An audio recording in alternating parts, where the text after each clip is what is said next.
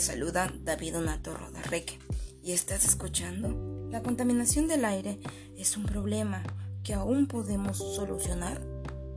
La contaminación del aire es el mayor desafío que debe afrontar la humanidad en el siglo XXI. El ministro del Ambiente asegura en su último informe que la actividad humana está generando graves problemas y consecuencias, como puede ser la muerte. ¿Y tú? ¿Qué opinas? En este maravilloso podcast esperamos ayudar y a crear conciencia sobre la adecuada protección del aire y del ambiente.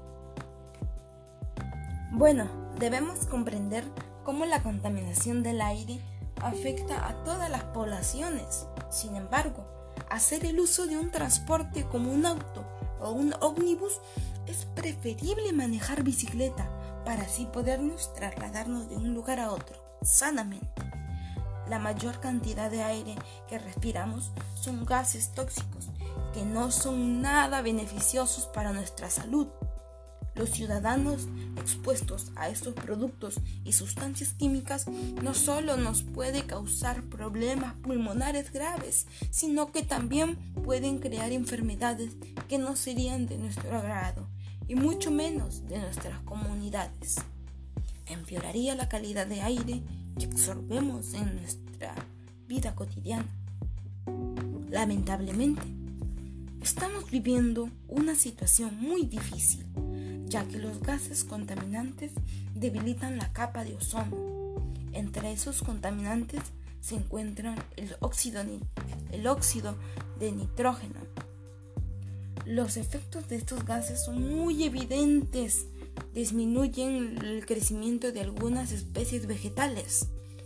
Además, se pueden convertir en ácido nítrico, que al estar en la atmósfera puede dar lugar a la lluvia ácida en caso de precipitaciones.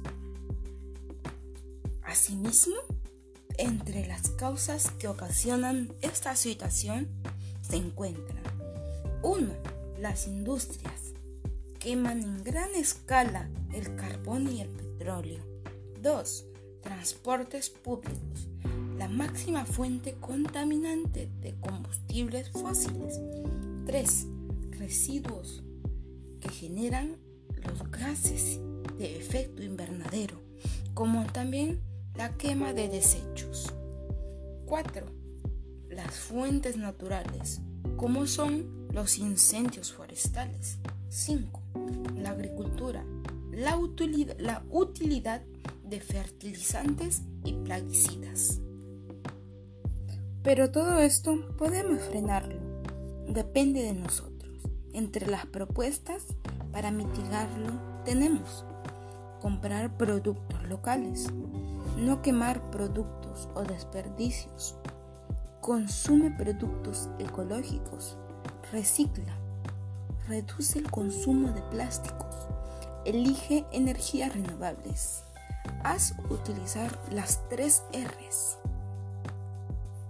En consecuencia, debemos resaltar que es lo más importante de proponer acciones que reduzcan los altos índices de contaminación, comprometiéndonos a favor del ambiente.